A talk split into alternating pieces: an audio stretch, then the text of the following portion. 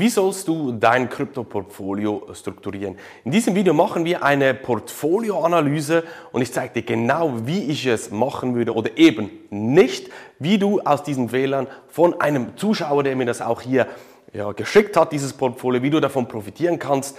Meine klaren Worte zum Portfolio schauen wir uns jetzt gemeinsam an. Ja, typischerweise, wenn Leute sich ein Portfolio zusammenstellen bei den Kryptowährungen, ist es so, dass sie einfach mal breit diversifizieren. Warum? Macht man ja so. Bei den Aktien kennt man es, man legt nicht alle Eier in einen Korb. Einer wird dann schon durch die Decke gehen, wenn die anderen auf Null gehen. Das sind so die typischen Argumente, die die Leute immer wieder mitgeben. Ja, aber die Realität ist halt einfach, man geht auf YouTube, googelt irgendwas, hier dieser Token oder dieser Coin 2024, welcher wird durch die Decke gehen.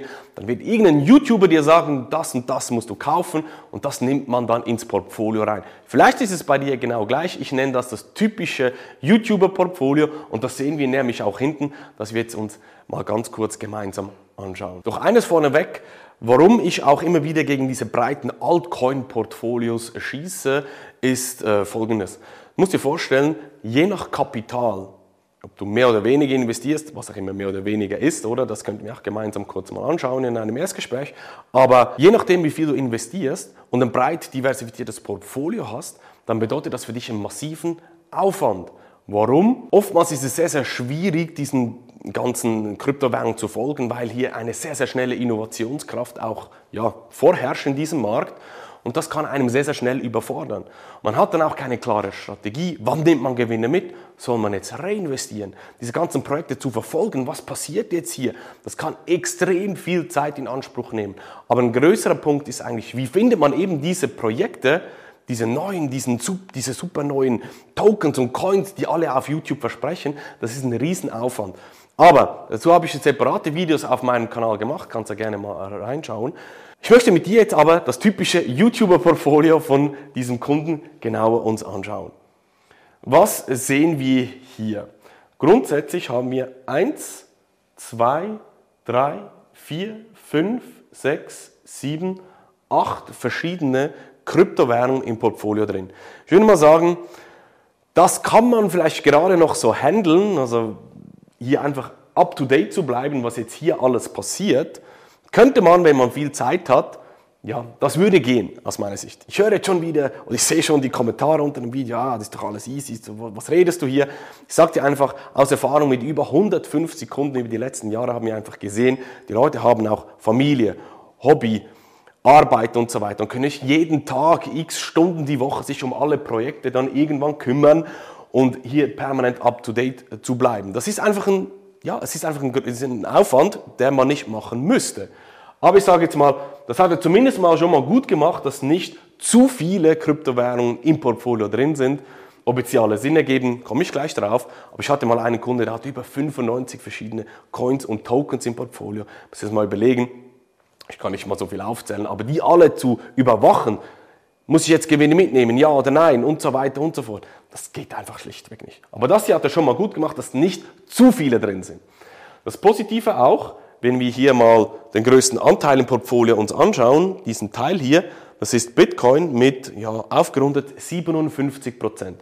Das heißt, der Hauptanteil im Portfolio drin sind oder ist Bitcoin. Die zweitgrößte Position ist hier mit rund 28 Prozent dieser Teil hier, das ist Ethereum.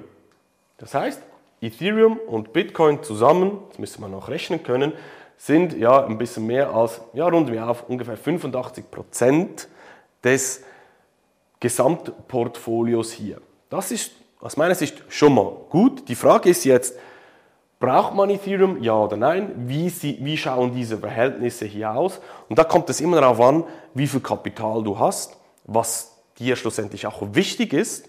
Wir haben zum Beispiel Kunden, die sagen, nein, ich will nur Bitcoin investieren.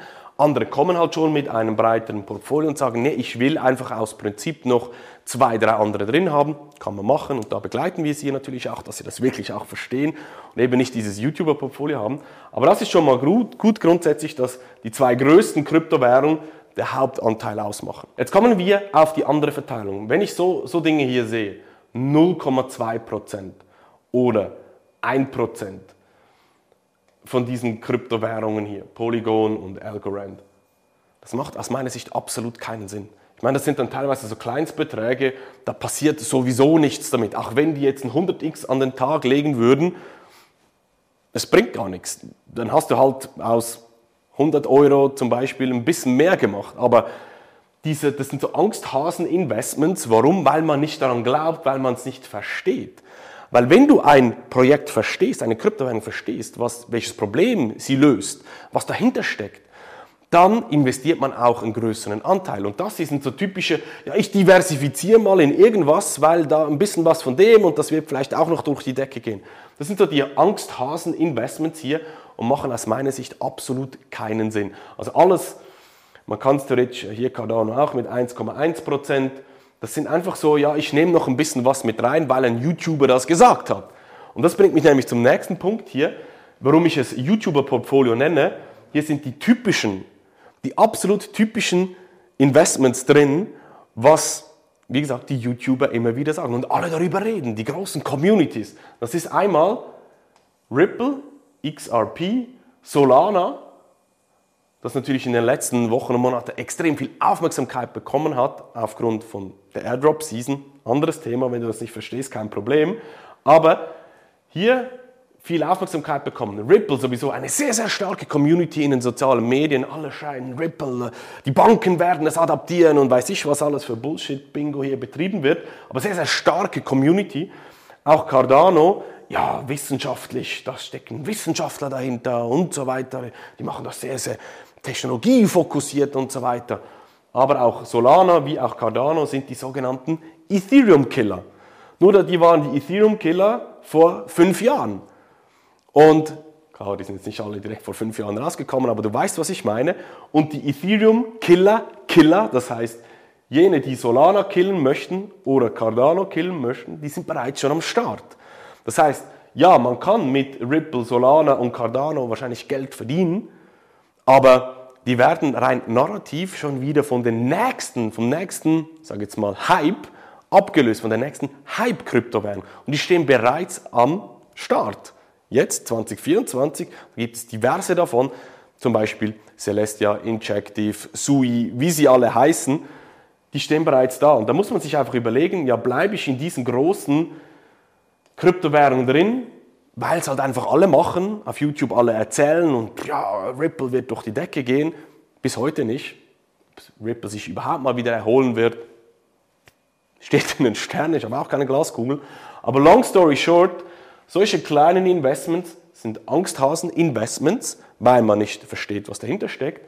Und das Solana, Ripple und Cardano, das sind reine Investments, weil halt auf YouTube alle darüber reden. Welcher Coin geht durch die Decke 2024? Dann kommen die auch auf und dann investiert man halt einfach blind, weil es alle machen und immer darüber geredet wird. Und das sind zwei riesige Hauptfehler, die du vermeiden solltest. Nochmals, keine so kleinen Angsthasen-Investments und irgendwelche Coins und Tokens kaufen, weil es auf YouTube, ja, alle darüber reden. Die Frage ist aber, wie kann man jetzt dieses Portfolio hier besser gestalten? Zum Beispiel auch solche Dinge hier verkaufen, verkaufen, verkaufen, würde ich jetzt persönlich und in Bitcoin stecken. Warum? Es gibt einen ganz klaren Zyklus, den sehen wir jetzt auch momentan, dass Bitcoin zuerst ansteigt und dann folgen die restlichen Kryptowährungen. Die Vergangenheit immer so gewesen, ob es in Zukunft auch so sein wird, werden wir sehen. Aber das ist mal, wie man sich grundsätzlich positionieren sollte, aus meiner Sicht. Und was du noch dann zusätzlich reinnehmen möchtest, hängt natürlich von deinen klaren Zielen ab. Da gibt es keine Pauschalantwort, aber ich hoffe, ich habe dir jetzt mal zwei, drei wichtige Learnings mitgegeben, was du definitiv nicht machen solltest. Und schau dir am besten jetzt eines meiner letzten Videos an, Bitcoin versus Ethereum, der ultimative Vergleich, damit du auch besser verstehst, wie der Gesamtmarkt funktioniert, wie stark die Dominanz von Bitcoin in diesem Gesamtmarkt ist, was auch der Vergleich zu Ethereum zum Beispiel ist. Schau dir also jetzt dieses Video an, das wird dir unten verlinkt und auch im Nachgang zu diesem Video direkt eingeblendet.